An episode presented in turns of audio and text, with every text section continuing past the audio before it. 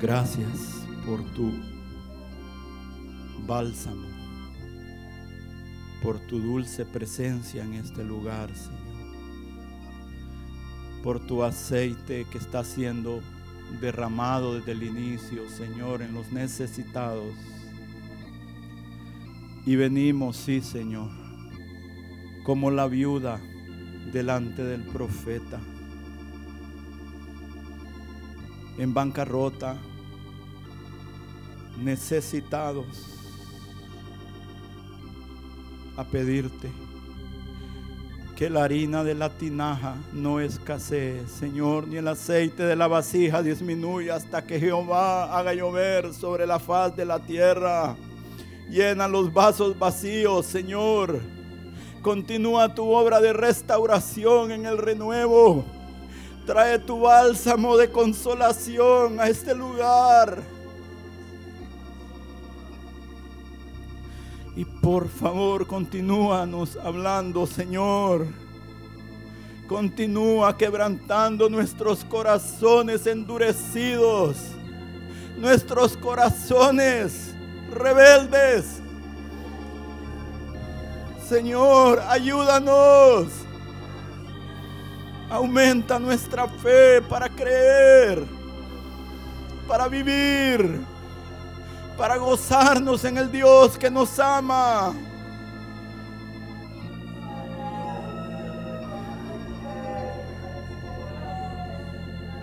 Te lo pedimos por amor a tu nombre, Señor.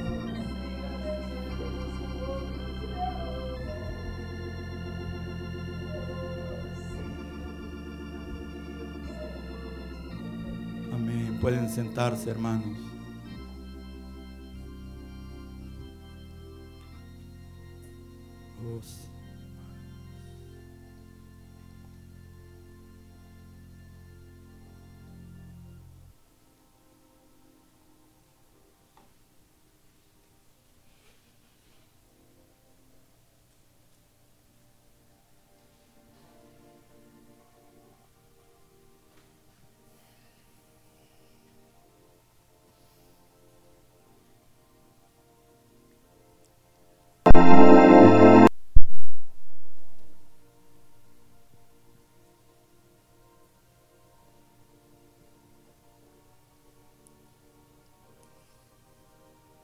Qué bueno es nuestro Dios. Aquí ha estado el Señor, hermanos, en medio de nosotros. Y aquí Él está.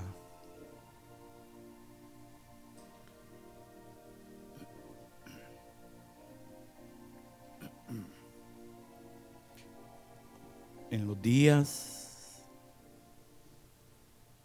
en que gobernaban los jueces en Israel. En el tiempo en que cada uno hacía lo que bien le parecía. Porque no había rey en Israel. Igual a lo que sucede en nuestra vida.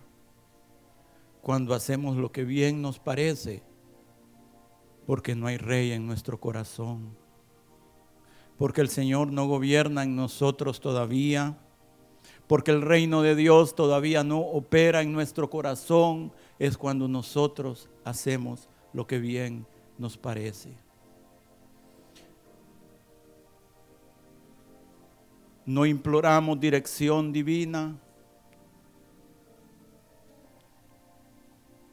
Y muchas veces no buscamos tampoco consejo.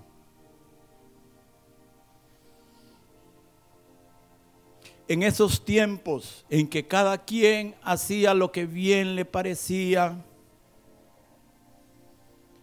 vemos, hermanos, en la escritura cómo el lente de Dios se dirige,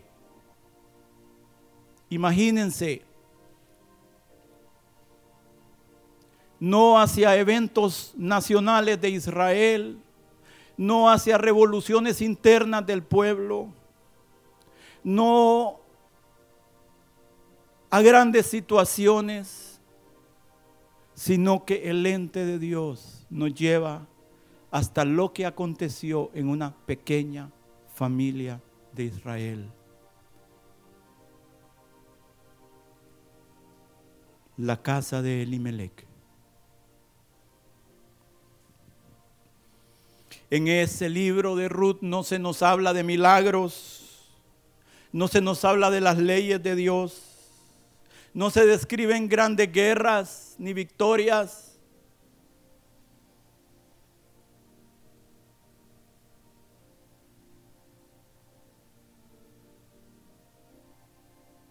Sino que nos lleva a esta familia.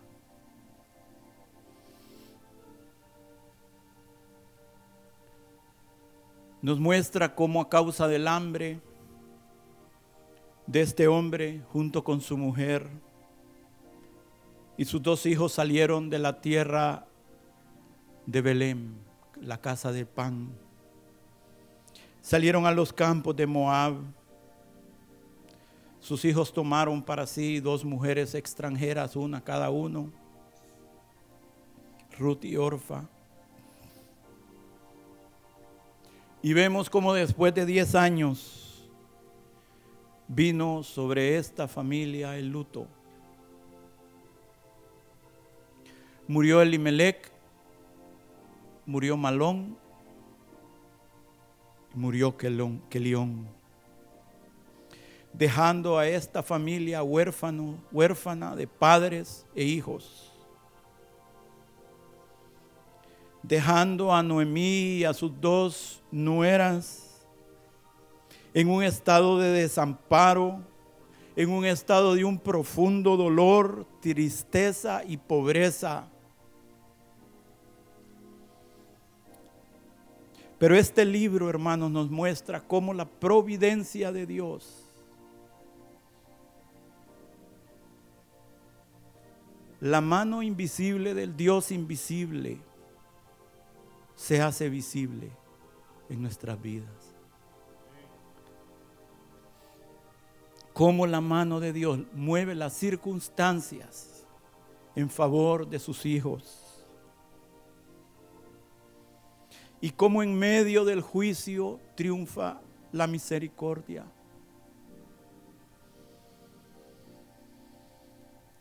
Y guía a estas mujeres a un estado de restauración y de bendición.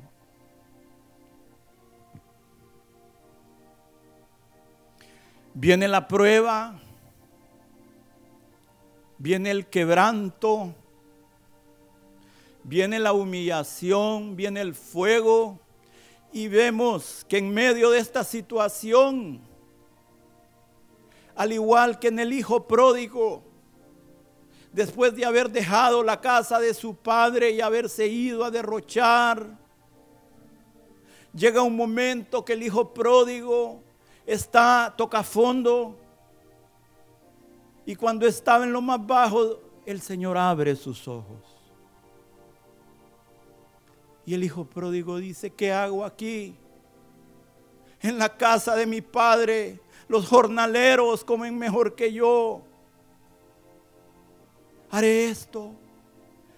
Iré donde mi padre y le diré, Padre, he pecado contra el cielo y contra ti. Ya no soy digno de ser uno de tus hijos. Y en esa misma situación, hermanos, Dios abre los ojos de Noemí y ella dice, ¿qué hago aquí? En la casa de mi Dios hay pan.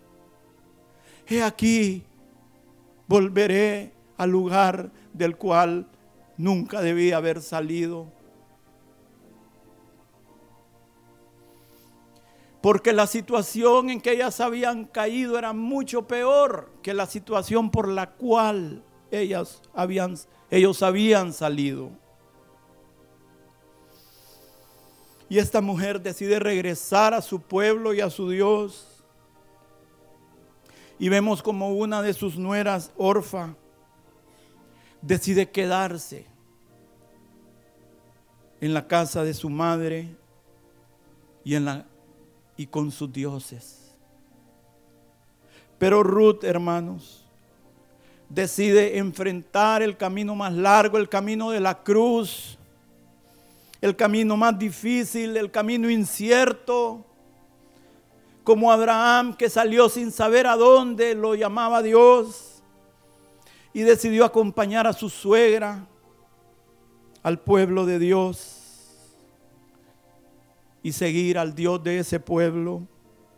Y decididamente le dice, no me ruegues que te deje y me aparte de ti. Porque a donde quiera que tú fueres, iré yo. Y donde quiera que vivieres, viviré. Tu pueblo será mi pueblo y tu Dios será mi Dios. Y vemos que en todo esto, hermanos, Noemí es un tipo del Espíritu Santo en la vida nuestra.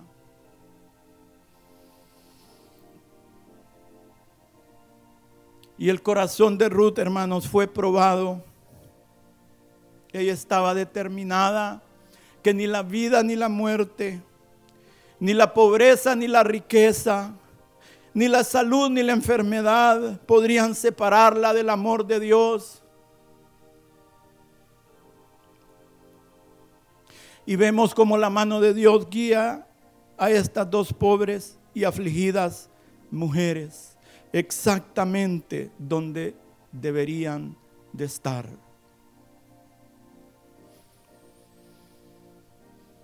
Y llegan a los campos de voz. Y Dios la lleva a donde estaba este hombre rico y poderoso a donde estaba el hijo de Salmón y de Raab, la prostituta y extranjera. Hermanos, y estos dos elementos en la vida de la madre de Boaz, sin duda que hicieron una profunda huella en él. Él sin duda vio como algunas personas sí aceptaron a su madre, pero hubieron muchas que tal vez nunca la pasaron. Como decimos en buen San Pedrano, nunca la tragaron. Y venían por un lado y ellos iban por otro.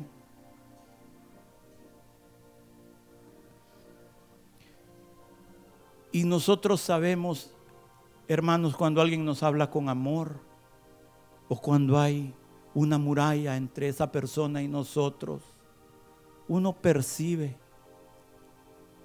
porque somos seres espirituales, uno percibe muchas veces lo que las otras personas sienten de nosotros. Algunas veces no, son muy buenas en esconder lo que sienten. Pero este joven, cuando él era joven, vos pudo ver cómo muchos menospreciaron a su madre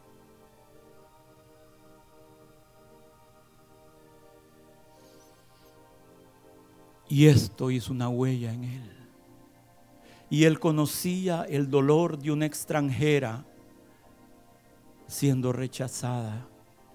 Hermanos, y Dios justo ahí guió a esta extranjera, a Ruth, con este hombre, que era uno de los que podía, de los pocos que podían redimirlas, restaurarlas de ese estado en que ellas estaban, de miseria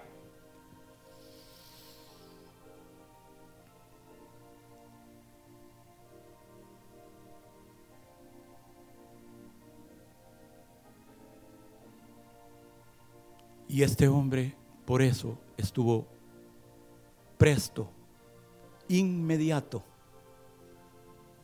Yo creo que en el corazón de vos, al ver esta mujer en los campos, hermanos, es posible que Dios ya había preparado su corazón y su corazón ardía. Y él tal vez en lo profundo decía, si yo pudiera ayudar a esta mujer si yo pudiera levantar estas, estas mujeres. Y vemos la actitud de Ruth, hermanos, su diligencia, su humildad. estuvo dispuesta a estar recogiendo lo que los otros criados dejaban botado.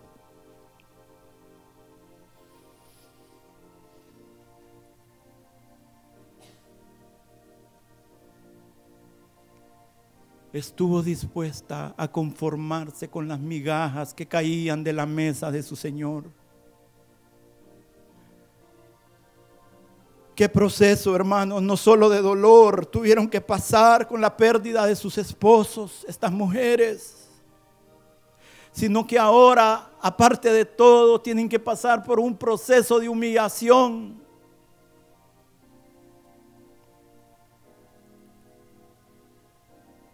Pero esta mujer era una mujer virtuosa. Y no menospreció tener que recoger el pan que otros menospreciaban, las migajas que otros menospreciaban. Y esta mujer estaba dispuesta, como toda mujer virtuosa, a no comer su pan de balde. Y el Señor hace que los ojos de este hombre se empiecen a poner sobre ella la empiece a observar. Como decía la profecía, mm, por en medio de las celosías, observándola de día, indagando sobre ella, escuchando lo que se decía en el pueblo de ella. Hermanos, y, la gente comentaba sobre Ruth cómo había dejado a su padre y a su madre y las comodidades que podría tener en su tierra por venir a ayudar y apoyar e identificarse con su suegra. Y la gente estaba asombrada de esta mujer. Y todos sabían que era una mujer virtuosa y hablaban de ella de manera positiva. Sin duda estaban sorprendidos. Qué gran mujer debía ser esta, capaz de hacer esto. Trabajando sin descansar para sostenerse ella y para sostener a su suegra. Ruth 2.8 dice, entonces vos dijo a Ruth, oye, hija mía, no vayas a espigar a otro campo, ni pases de aquí. Y aquí estarás junto a mis criadas. Mira bien el campo que siguen y síguelas, porque yo he mandado a los criados que no te molesten. Y cuando tengas sed, ve a las vasijas y bebe el agua que sacan los criados. Ella entonces bajando su rostro se inclinó a tierra y dijo, porque he hallado gracia en tus ojos para que me reconozcas, siendo yo extranjera. Y respondiendo vos le dijo, he sabido todo lo que has hecho con tu suegra después de la muerte de tu marido y que dejando a tu padre y a tu madre y a la tierra donde naciste, has venido a un pueblo que no conociste antes. Jehová recompense tu obra y tu remuneración sea cumplida de parte de Jehová, Dios de Israel, bajo cuyas alas has venido a refugiarte. Y ella dijo, Señor mío, hay yo gracia delante de tus ojos, porque me has consolado y porque has hablado al corazón de tu sierva, aunque no soy ni como una de tus criadas. Hermanos, y vemos como Dios empieza a ordenar pequeños eventos, como sucede muchas veces en nuestra vida, que al final redundan en su gloria. Y para que se cumpla el plan eterno en nosotros. Y su suegra le dice, hija, no vayas a otro campo. Mejor es que estemos aquí este es uno de los que puede redimirnos. Y su suegra, una mujer sabia,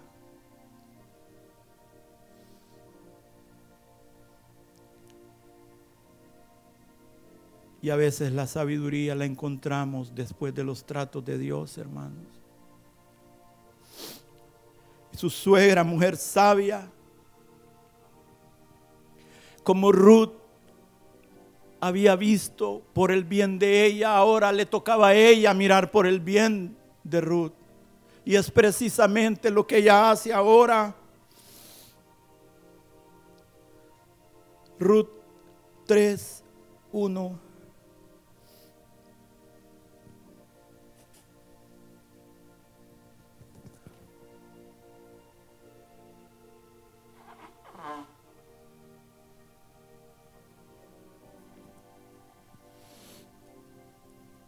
Después le dijo su suegra, Noemí, hija mía, no he de buscar hogar para ti, para que te vaya bien. No es vos nuestro pariente con cuyas criadas tú has estado. He aquí el aviente esta noche la parva de las cebadas. Te lavarás pues y te ungirás y vistiéndote tus vestidos irás a la era, mas no te darás a conocer al varón hasta que él haya acabado de comer y beber y cuando Él se acueste, notarás el lugar donde se acuesta.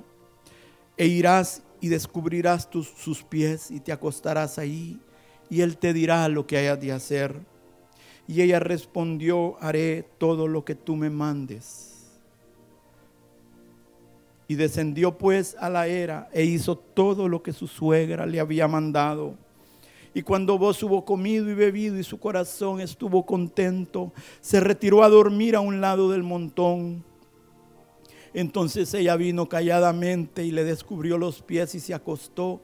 Y aconteció que a la medianoche se estremeció aquel hombre y se volvió. Y aquí una mujer estaba acostada a sus pies. Entonces él dijo, ¿quién eres?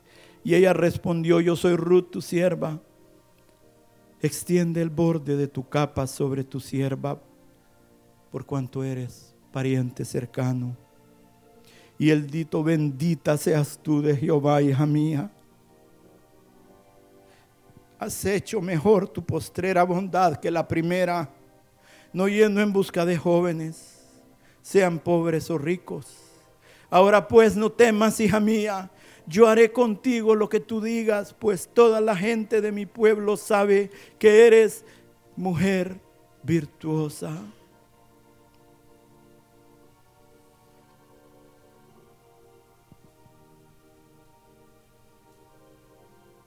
Versículo 18. Entonces Noemí dijo, espérate, hija mía, hasta que sepas cómo se resuelve el asunto, porque aquel hombre no descansará hasta que concluya el asunto hoy. Espéralo porque sin duda vendrá y no tardará. Hermanos, y aquí hay dos cosas que me llaman mucho la atención. Ruth estuvo dispuesta a ser guiada haré, le dijo a su suegra, todo lo que tú me mandes.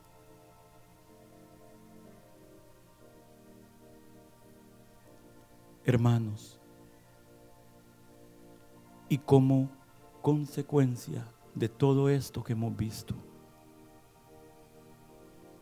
la respuesta de vos es, ahora pues, no temas, hija mía, yo haré contigo lo que tú digas, lo que tú me pidas. Pues toda la gente sabe que eres mujer virtuosa.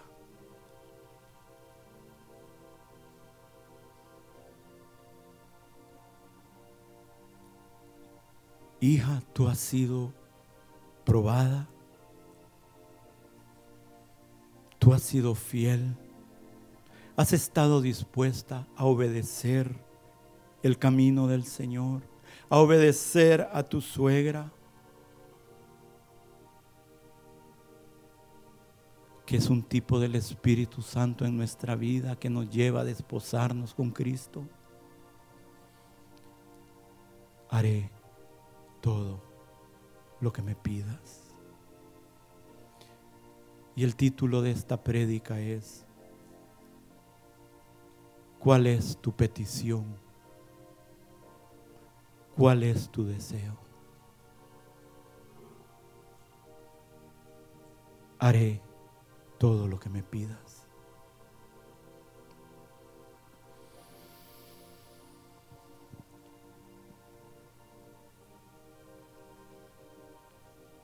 Tenemos el caso de Esther, que estuvo dispuesta a someterse a la voluntad de su primo Mardoqueo, que era su padre porque la había adoptado. Murieron sus padres y su primo la adoptó como hija. Era su padre. Y ella hacía lo que su padre le mandaba. Le indicaba, ella seguía, Esther seguía las instrucciones. Mardoqueo le había dicho, no divulgues cuál es tu pueblo, ni cuál es la casa de tu padre. Y ella así lo hizo. Y vemos en Esther, hermanos, como Esther estuvo dispuesta no solo a obedecer a Mardoqueo, sino a pasar por los doce meses para su purificación. Doce meses, de los doce meses, seis meses las pasaban siendo expuestas a la mirra y seis meses con perfumes aromáticos y afeites de mujer. Y la mirra nos habla de tiempos de amargura, de tiempos difíciles, de tiempos de oscuridad. Y los afeites aromáticos, los afeites de mujer nos hablan de tiempos de gozo, de tiempos de alegría. Y ella estuvo dispuesta a pasar por los 12 meses para poder ser presentada delante del rey.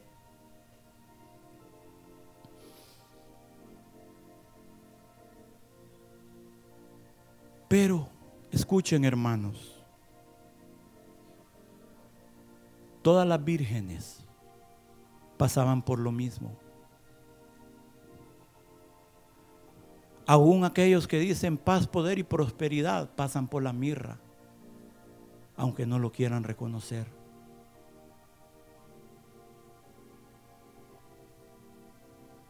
Todas las vírgenes pasaron por los seis meses y por los seis meses. Pero ¿cómo pasamos ese tiempo? Esther 2.12. Y cuando llegaba el tiempo de cada una de las doncellas para venir al rey Azuero, después de haber estado doce meses conforme a la ley acerca de las mujeres, pues así se cumplía el tiempo de sus atavíos, esto es seis meses con óleo de mirra y seis meses con perfumes aromáticos y afeites de mujer. Entonces la, la doncella venía hacia el rey. Así vamos a ser presentados. Escuchen hermanos. Todo lo que ella pedía se le daba para venir ataviada con ello desde la casa de las mujeres hasta la casa del rey. Ella venía por la tarde y a la mañana siguiente volvía a, la casa segunda de las mujeres, al cargo de Sasgase, eunuco del rey, guarda las concubinas, y no venía más al rey, salvo si el rey la quería y era llamada por su nombre.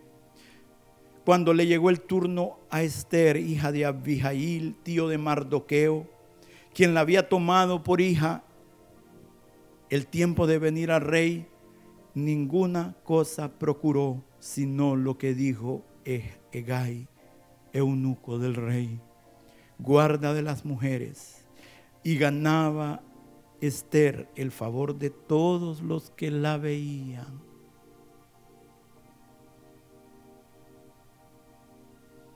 Versículo 17. Y el rey amó a Esther más que a todas las otras mujeres, y ella halló gracia y benevolencia delante de él más que todas las demás vírgenes y puso la corona real en su cabeza y la hizo reina en lugar de Basti.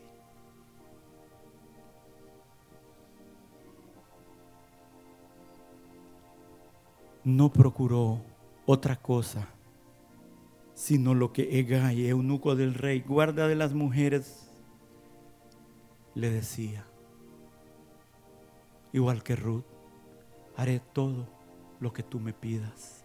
Por eso vos le llegó a decir, haré todo lo que tú me pidas. Y tenemos el caso de Esther, hermanos. Tenemos el caso de Esther. Y aquí lo grandioso no es que ella llegó a ser reina.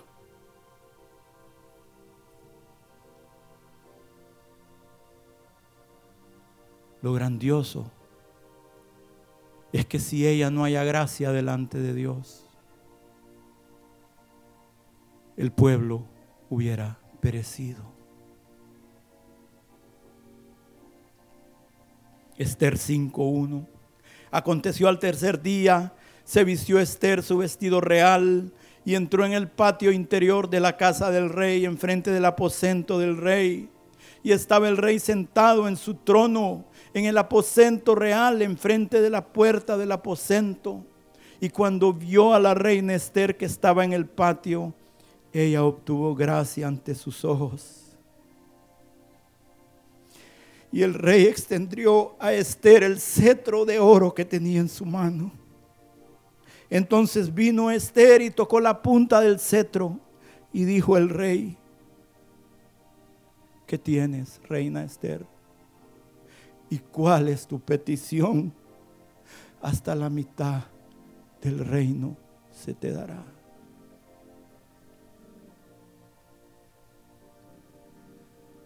Hermanos, yo siento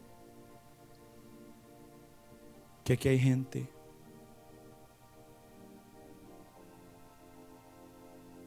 en los que estamos aquí y en los que escuchan Hay gente que al igual que Ruth y al igual que Esther han sido probados en su vida. Han pasado por el fuego y por el agua. Han pasado por el juicio y por la bendición. Han pasado por la oscuridad y por la luz. Y han tenido una actitud perfecta delante de Dios. Yo siento que los cielos están abiertos y escuchando. Y que Dios, hermanos, está extendiendo su cetro sobre algunos y diciéndonos cuál es tu petición. Hasta la mitad del reino se te dará.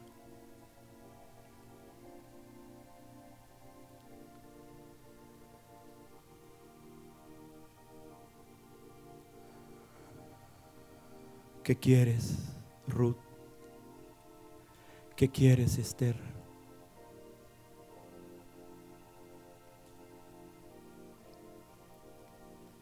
¿Cuál será la petición de nuestro corazón, hermanos? ¿Qué anhela nuestro corazón? Si Dios nos hace esa pregunta, ¿qué le vamos a responder?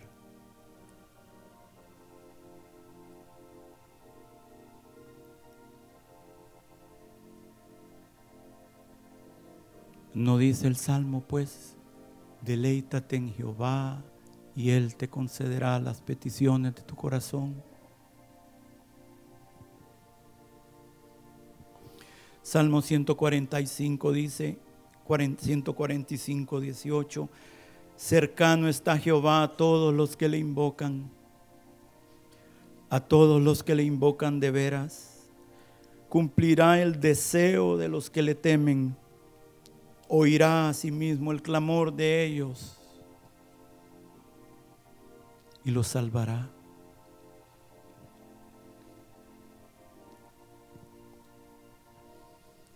Escuchen hermanos, en el Salmo 20 tenemos aquí que los sacerdotes, la gente del pueblo, presenta su oración por el rey, porque ni aun los más grandes están libres de la necesidad que otros oren por ellos. Desde el más grande hasta el más pequeño necesitan las oraciones de los demás. Tampoco el hecho que tengamos las oraciones de los demás no nos exime de nuestra responsabilidad de presentarnos nosotros por nosotros mismos delante de nuestro Dios. Y aquí en el Salmo 20 dice, Jehová te oiga, ese es el deseo del pueblo, este es el deseo de los sacerdotes. Jehová te oiga en el día del conflicto, el nombre del Dios de Jacob te defienda, te envía ayuda desde el santuario y desde Sión te sostenga. Haga memoria de todas tus ofrendas y acepte tu holocausto. Te dé conforme al deseo de tu corazón y cumpla todo tu consejo. Nosotros nos alegraremos en tu salvación y alzaremos bandera, pendón en el nombre de nuestro Dios. Conceda Jehová todas tus peticiones. ¿Cuál es tu petición? ¿Cuál es tu deseo?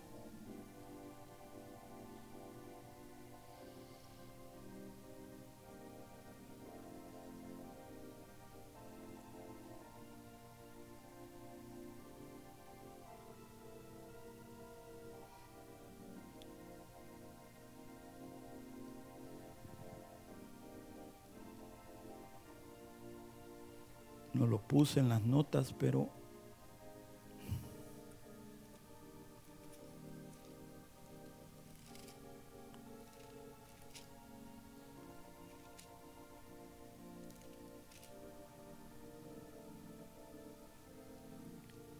Esa es la petición para el rey en el Salmo 20. En el Salmo 21 está la respuesta. El rey se alegra en tu poder, oh Jehová. Y en tu salvación, ¿cómo se goza? ¿Por qué, hermanos? Le has concedido el deseo de su corazón y no le negaste la petición de sus labios. Sí, porque le has salido al encuentro con bendiciones de bien, corona de oro fino has puesto sobre su cabeza vida te demandó y se la diste. ¿Cuál es tu petición? ¿Cuál es tu deseo? Dios escucha. Moisés, el gran hombre de Dios, que hablaba cara a cara con Dios, sube al monte por segunda vez para estar otros 40 días delante de Dios, en la presencia de Dios, hablando con Dios cara a cara, como habla cualquiera con su compañero, dice la Escritura. Y a este hombre que Dios le ofreció, Moisés ya me cansó esta gente los voy a barrer sobre la faz de la tierra y de ti voy a levantar una nación. Imagínense el corazón de Moisés siendo probado.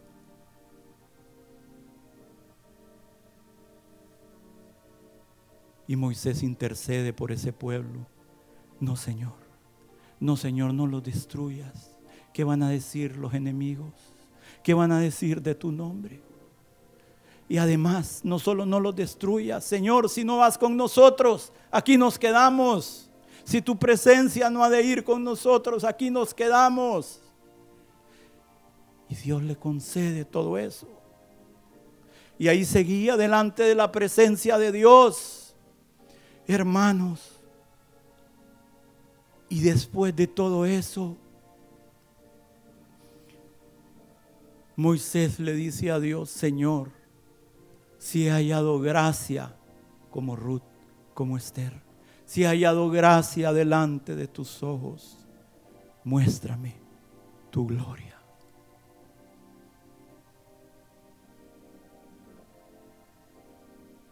¿Qué vamos a responder? ¿Cuál es nuestra petición?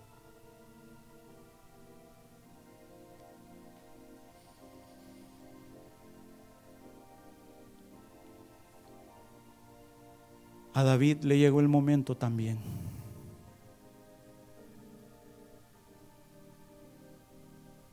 A David también se le dio audiencia en los cielos. ¿Cuál fue la petición de David? Una cosa he demandado a Jehová y esa buscaré, que esté yo en sus atrios para contemplar su hermosura e inquirir en su templo. Señor, porque aún el gorrión y la golondrina hayan donde poner sus nidos en tus altares. ¿Cuál, ¿Qué estamos anhelando, hermanos? ¿Cómo vamos a ver lo que hoy le estamos pidiendo a Dios a la luz de la eternidad? ¿Qué tanto valor va a tener lo que hoy le estamos pidiendo a Dios? Yo no me refiero a cosas diarias, a necesidades diarias. El Señor sabe que tenemos luchas diarias, que tenemos situaciones por las cuales venimos a Él y le pedimos. Él sabe que tenemos necesidad de esas cosas y no tiene nada de malo. Yo me refiero a los deseos más profundos de nuestro corazón.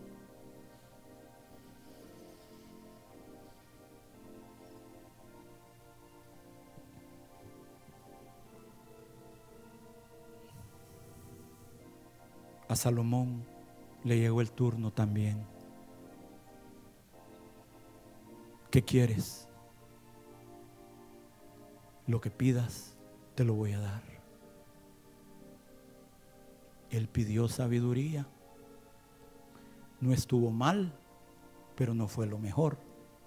¿Sí? Le agradó a Dios eso, porque no estuvo mal pero no pidió conforme a su padre David había pedido. Si él hubiera pedido así, Salomón no hubiera terminado mal como aparentemente terminó su... No sabemos, suponemos que se, él se arrepintió de su camino, porque Dios es bueno. Y en Eclesiastés nos deja entrever que él se arrepintió de su camino, que él llegó a la conclusión que el fin de discurso es volvernos a Dios, temer a Dios y guardar sus mandamientos. Ya todo el cascarón, solo la carcasa quedaba de Salomón. Pero, hermanos, creemos que fue restaurado.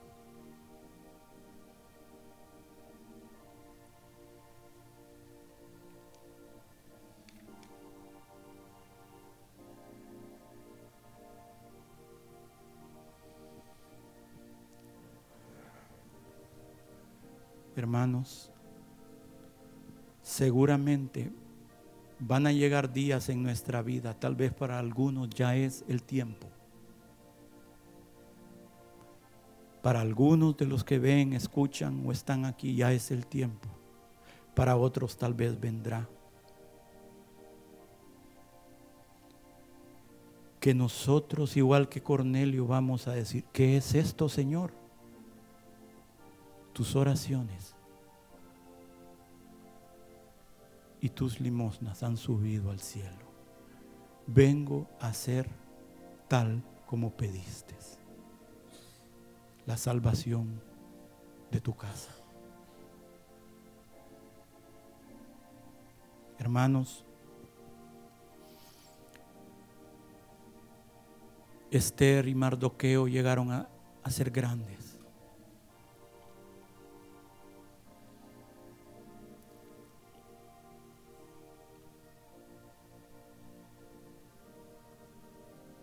Porque buscaron el bien de su pueblo, dice la escritura, hablaron paz para su pueblo.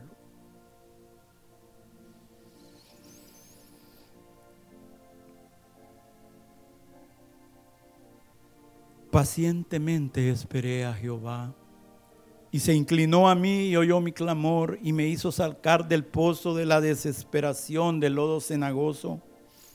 Puso mis pies sobre peña y enderezó mis pasos. Puso luego en mi boca cántico nuevo, alabanzas a nuestro Dios. Verán esto muchos y temerán y confiarán en Jehová. A veces la respuesta no llega rápido, si no, no fuera necesario ejercer paciencia. Si hay una virtud, si hay una virtud absolutamente indispensable en la caminata cristiana, es la paciencia, es esperar en Dios. Si la respuesta no hubiera venido inmediatamente, el salmo no diría pacientemente esperé a Jehová. Seguramente habrán respuestas, hermanos, que veremos con nuestros ojos. Seguramente habrán respuestas que vendrán tal vez después de que ya no estemos. Pero en el cielo veremos la fidelidad de nuestro Dios que Él habrá movido su mano para el mejor bien. A veces tenemos que agradecer a Dios por oraciones no escuchadas. ¿Sí? Saben que a veces debemos de agradecer por lo que Dios responde y a veces por lo que no responde, porque a veces pedimos locuras. Sí. Pero nuestro Dios sabe de que somos polvo, hermanos de que somos ceniza.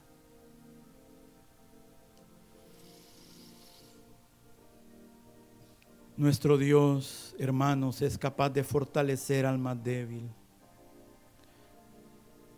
Es capaz de darle gracia al más indigno. Continuemos orando, creyendo y esperando.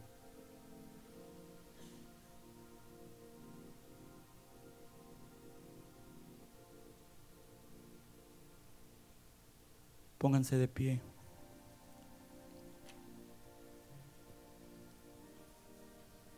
¿Cuál es tu deseo delante del trono hoy?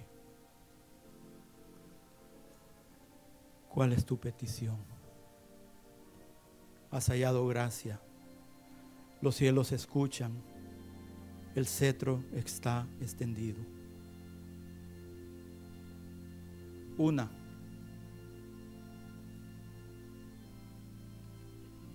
Dios no solo extiende misericordia, tenemos que recibirla también. Dice que el rey extendió su cetro, pero Esther lo tocó. Recibo, Señor, tu misericordia. Señor, tus oídos están abiertos. Hermano, si quiere, pase adelante. Presente su petición. Es un acto de fe, hermanos presente su petición delante del Señor. A la luz de la eternidad veremos cómo muchas de estas peticiones habrán tenido una respuesta favorable, hermanos. Señor, venimos delante de ti. Queremos tocar tu cetro, Señor, porque has extendido tu cetro esta mañana sobre los que estamos aquí, sobre los que ven y escuchan por la radio. Señor, presentamos nuestra petición, nuestra humilde petición. Oh Dios, gracias por escuchar. Gracias por responder. Gracias por ayudar, por fortalecer, Señor. Gracias. Oh Dios, hermano, presente su petición. Los cielos escuchan esta mañana.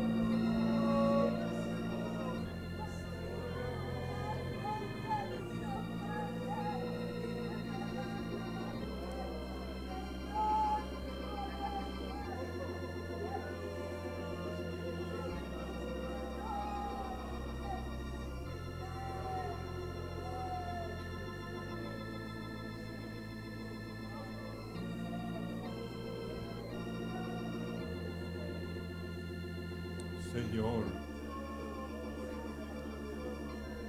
nuestra humilde petición es por los enfermos, por los afligidos, por los que tienen hambre, por los que tienen sed. Señor, por tu pueblo en medio de los pueblos, en medio de las ciudades. Señor, están deseando que los cielos se abran. Señor, sigue en medio de nosotros, abriendo los cielos.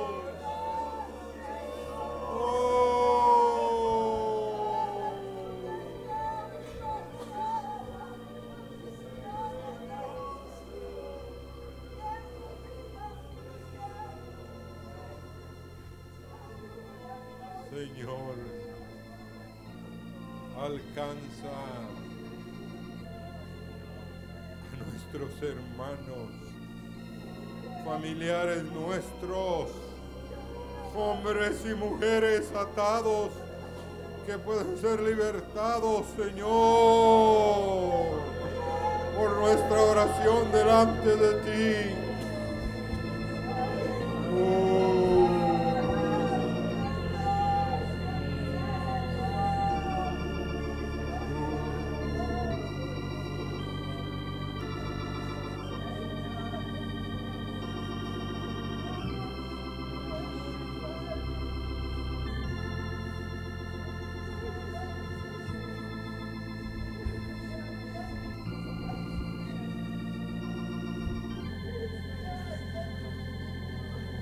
No tengamos temor de pedir.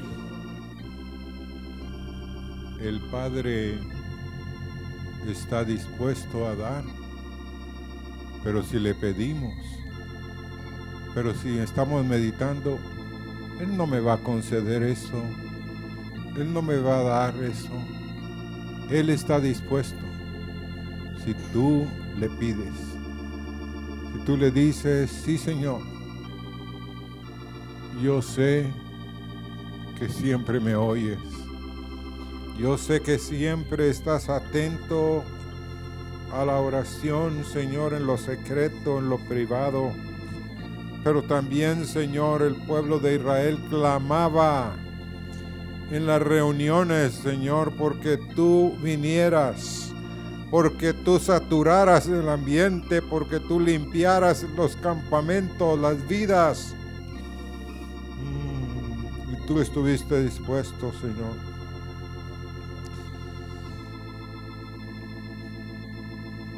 Porque vendrán muchos y querrán quitarnos, Señor, lo que tú nos has dado, lo que es tuyo, Señor, en nuestros corazones hay mentes, Señor, en medio de nosotros que están en la lucha entre dos pensamientos. Seguir o no seguir, Señor. Agradarte o no agradarte, Señor. Hay conflicto en el corazón, pero clamamos misericordia por estas vidas. Clamamos en este lugar, Señor. Ten misericordia de los jóvenes Ten misericordia de la señorita, de los niños, de las niñas, de los padres, Señor, abre los ojos, de los padres, de las madres, Señor.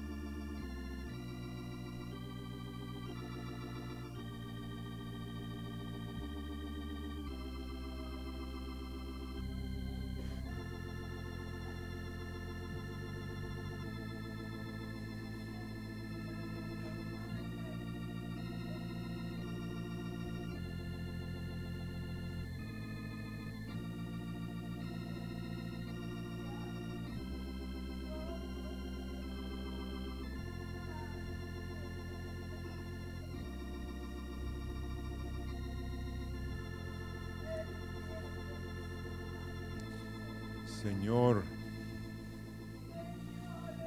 los obedientes, los que te buscan, como en el caso de Esther, Señor, llegarán a tener la autoridad, Señor.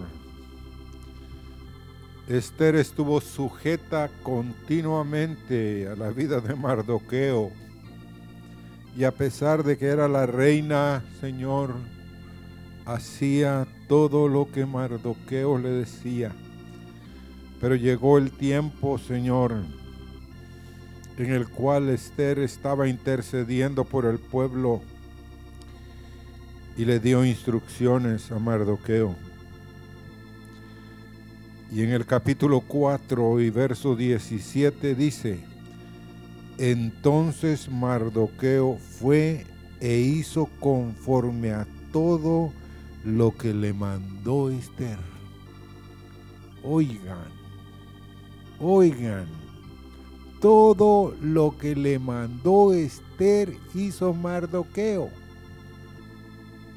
El camino que Mardoqueo le enseñó, él lo tenía en su corazón, hermano. No era fingido, por eso es que Esther le obedecía, porque sabía la autoridad que había en Mardoqueo. Llegó el tiempo que esta mujer sabía que Mardoqueo era un hombre obediente y que iba a ser conforme el corazón de la obediente. Así es Dios. Y cantemos este canto que está tocando nuestro hermano acá. Vamos. Conocer a mi Cristo del clamor de mi ser. Espíritu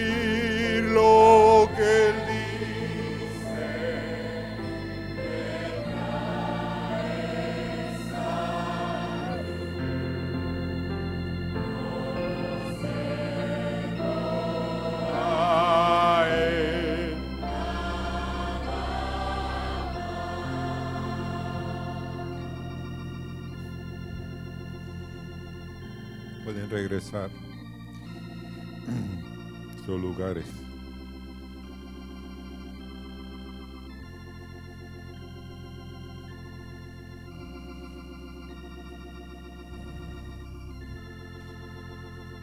Queremos que se sienten, hermanos. Y